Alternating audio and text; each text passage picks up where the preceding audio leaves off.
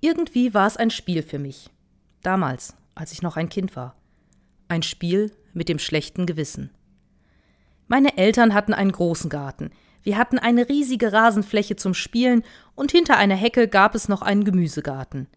Ich habe zwar nie besonders gern im Garten geholfen, aber genascht habe ich schon ganz gerne. Im Vorbeigehen mal hier eine Möhre oder ein Radieschen aus der Erde gezupft, an der Hose die Erde abgeputzt und dann schnell aufgegessen.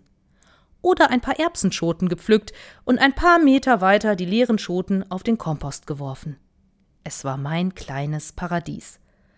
Und wie das im Paradies so ist, da gibt es dann die eine Frucht, die verboten ist und dadurch einfach unwiderstehlich wird. In meinem kleinen Paradies waren das Himbeeren, und sie wuchsen im Garten unseres Nachbarn. Sie waren direkt am Zaun gepflanzt, so dass ein paar Ranken durch den Zaun auf unser Grundstück wucherten. Ich beschloss, dass ich von diesen Himbeeren wohl ruhig naschen dürfte. Schließlich waren sie ja in unserem Garten. Aber die wenigen Zweige auf meiner Seite des Zauns waren bald leer gefuttert. Ein prüfender Blick über die Schulter und in den Garten unseres Nachbarn. Ich war allein. Und meine Hand schob sich durch die Maschen des Zauns durch, um mehr von diesen köstlichen Früchten zu erwischen. Soweit mein Arm reichte, war keine Himbeere vor mir sicher. Jedes Jahr wiederholte sich dieses Spiel. Erwischt worden bin ich nie. Aber ich konnte mir auch nicht vorstellen, dass unseren Nachbarn die leeren Zweige nie aufgefallen sind. Und so lecker die Himbeeren auch waren, sie sorgten schon für ein ordentlich schlechtes Gewissen. Ich wurde größer und zog irgendwann weg. Das alte Ehepaar, das den Nachbargarten immer hingebungsvoll gepflegt hatte, war inzwischen verstorben. Ihr Sohn, der nun allein in dem Haus nebenan wohnte, hatte neben seinem Beruf nicht genug Zeit für den großen Garten. Nach und nach verwilderte der. Die Himbeeren verholzten und gingen schließlich ein.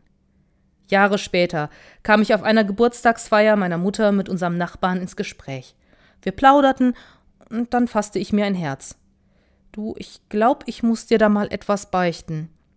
Und so erzählte ich von den Himbeeren und wie ich sie Jahr um Jahr geplündert habe. Das Grinsen im Gesicht unseres Nachbarn wurde immer breiter, bis er schließlich in schallendes Gelächter ausbrach. Na, ich glaube, da sind unsere Gärten jetzt quitt. Du kannst dir gar nicht vorstellen, was ich als Kind im Garten deiner Großeltern alles heimlich genascht habe.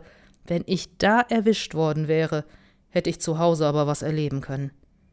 Wir lachten gemeinsam und stießen auf das heimlich erbeutete Obst an, und endlich war für mich die Sache wirklich gegessen.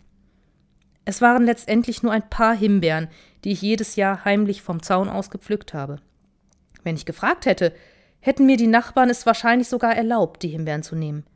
Aber ich hatte nicht gefragt und wusste schon als Kind sehr genau, dass ich gerade unsere Nachbarn bestehle und es nicht in Ordnung ist. Diese Schuld dann irgendwann zu beichten, hat mich befreit.